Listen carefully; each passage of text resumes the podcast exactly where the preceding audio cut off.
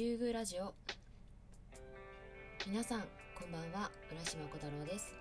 このラジオは書店主になりたい多趣味人間浦島小太郎が趣味の話や自分の考えていることをお話しする番組です、えー皆様お久しぶりでございます。そう。なんかねもうすっかり暑くなっちゃって。ね、皆さんね熱中症とかにはならないようにお気をつけください。ということで、えー今回はですね、まあ、復帰早々ということなんですけどもあのー今回ね紹介動画ではありません。何かっていうとあのちょっとねまあ私にめちゃくちゃ関係あるわけではないんだけどあの特に女性の方この夏注意していただきたいなっていうことを、ま注意喚起として復帰早々一発目はお話ししようかなと思います。で何かっていうとあのーまあなんて言ったらいいんですかね。もうオブラートに包まずに言うと性被害ですね。で私なんでこんなことを言い出すのかと。もうねただ一会社員で別になんかそういう性被害をなくそうみたいな団体にも入ってるわけでもないですしなんでこんなことを言い出すのかというとあのまあ私の周りだけかもしれないけどちょっとね自分は大丈夫だろうと思ってる女性がこう体感的にまあいるんじゃないかなと。でその中で一番私はよく聞くのがあの私可愛くないから大丈夫だよっていう女性いるんですよ。でそれってちょっとね自分の感覚的に違うなと思ってて、まあ、ちょっとそのお話をしながらあの、まあ、知り合いにそういう防犯関係の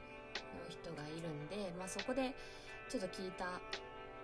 なんだろう対策っていうのをちょっと今回はご紹介しようかなと思います。でまずその一番最初に言ったあの私可愛くないから大丈夫だよっていう思ってる方にちょっとお聞きしたいんですけどあの真っ暗な中で、あ、暗普通に夜の道ですよ。で、まあ、ちょっと街灯も少ないとっていうところであの向こうから歩いてきてる人がいます。まあそれは別に男性でもな男性でもいいし女性でもいいしおじいちゃんでもおばあちゃんでも子供でも何でもいいんだけどその人の顔をどれぐらい先になったらはっきり判別できますかっていう話なんですよ。で何が言いたいかっていうとその顔は関係ないんじゃないのっていう話で。でその例えば暗いと結構何？電柱の街灯？街灯の距離が遠くて結構暗いよってなると多分顔をはっきり判別できるのって5メートルとかまあもうもっとひどいと3メートル2メートルぐらいからじゃないと見えないと思うんですよ。でだからその可愛いかどうかっていう判別でその3メートル5メートルぐらいの間で、まあ、その犯罪をされてる人？犯罪者？が加害者がなんかその判別してあじゃあなんかちょっと触ってやろうとか。そう思うんじゃないと思うんだよね。だから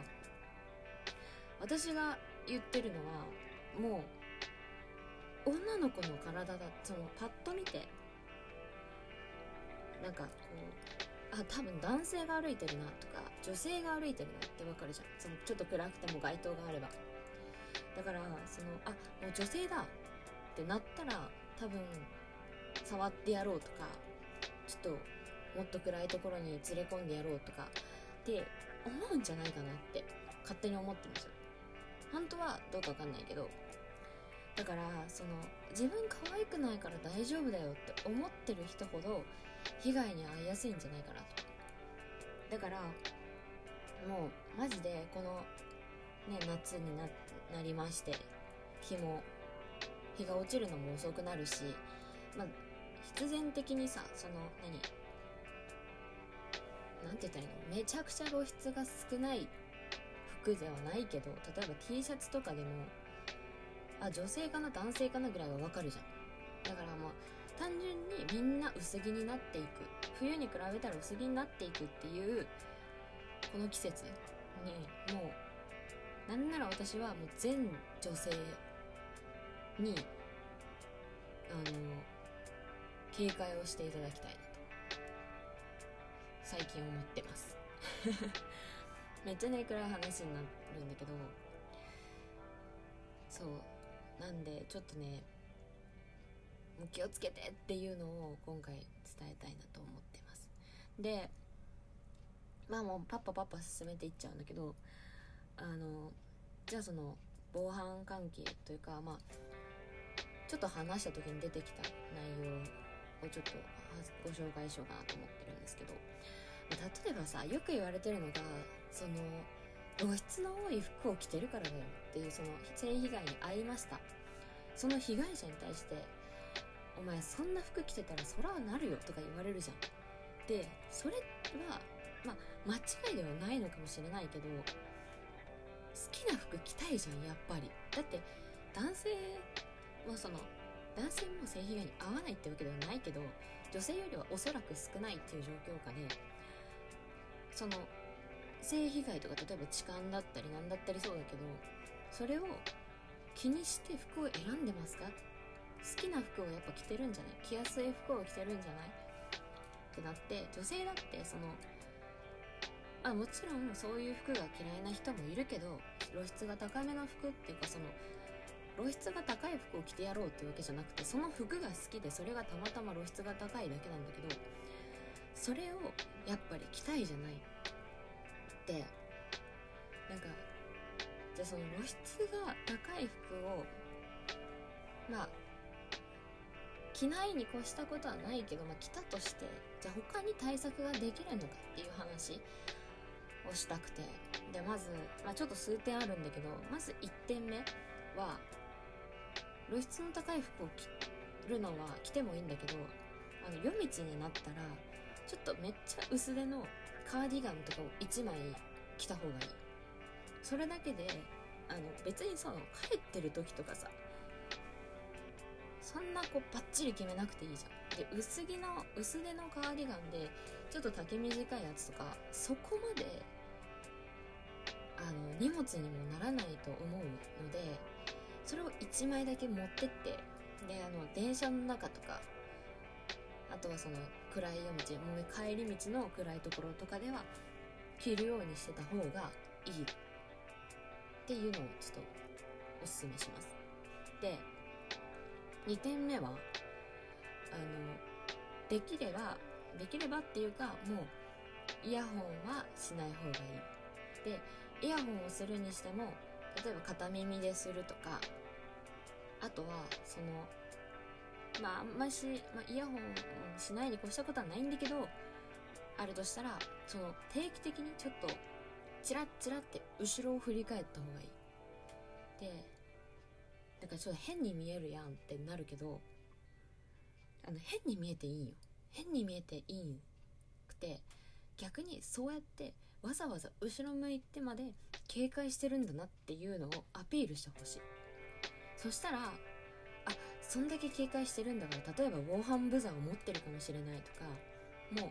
すぐ警察を通報するとかいうこう慣れてるっていうかそういう方もイメトレができてるかもしれないとか。でやっぱそのボケーって歩 言い方悪いけどボケーって歩いてるように見える人よりはチラッチラって後ろ向見てて警戒してるんだろうなっていうのが分かる人の方が多分加害者的にはちょっと面倒くさい存在になるんじゃないかなと思ってて。なんで、まあ、そのイヤホンをするにしても片方にするとか、まあ、するにしても、まあ、後ろをチラチラチラチラ振り返って警戒してるっていうアピールをするっていうのをぜひおすすめしたいなと思います。やっぱりそのなって被害に遭ってしまってからじゃ遅いからなんかねそれってさその男女問わずだけどもうトラウマじゃ一生消えないトラウマになってしまう可能性もあるわけじゃん。で逆にそのちょっと触られたぐらいであっても本当にその人からしたらもう何もうずっともう思い出すだけで鳥肌が立つぐらい気持ち悪い出来事になってしまう可能性もあるから本当にならないに越したことはねその被害に遭わないに越したことはないと思うのであのぜひね皆さんこの夏そしてまあ被害っていうのは性被害っていうのはもう別にね年中問わずありますからそういうところはねちょっとね警戒していただけるといいなと思います。あと街灯がないところとかは例えば携帯のライトを照らしてるとか使って足元照らしてるような感じとかだったら余計にねあのあ顔見られるかもしれないと思って多分被害遭いづらくなると思うんでそれもちょっと試してみてください。復帰早々ちょっとねシビアシビアシリアスな話になりましたけど皆様、えー、十分お気をつけて楽しい夏を過ごしてください。今回はこれぐらいにして終わりたいと思います、えー、今回もご視聴いただきありがとうございました。また次回お会いしましょう。お相手は浦島小太郎でした。バイバイ。